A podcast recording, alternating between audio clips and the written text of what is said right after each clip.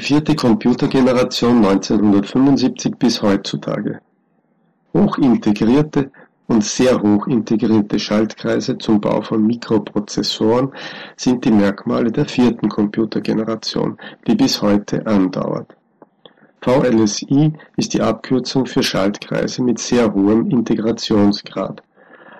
Auf einem Mikrochip können heute über 10 Millionen Bauteile zusammengefasst werden die Welt der Personal Computer hat ihre Wurzeln im Jahre 1971. Zwei wichtige Produkte kommen auf den Markt: der Mikroprozessor 4004, den Ted Hoff bei der Firma Intel baute, und das erste 8 Zoll Diskettenlaufwerk, das Alan Shugart für IBM konstruierte. Bis zur Mitte der 70er Jahre glaubte IBM allerdings, es gäbe keinen Markt für Computer im Heimbereich. Erst die Erfolge von Firmen wie MITS oder Apple führten bei IBM zum Umdenken.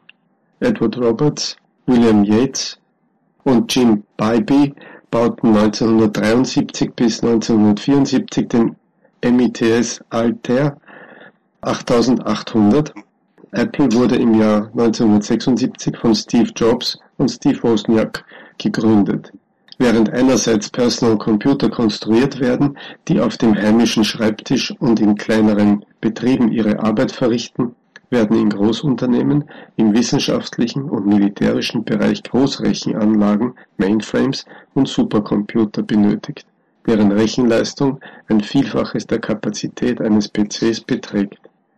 Die Entwicklung solcher Supercomputer verlief parallel zur Entwicklung der PCs in Supercomputern arbeiten mehrere Prozessoren parallel, um eine Aufgabe zu lösen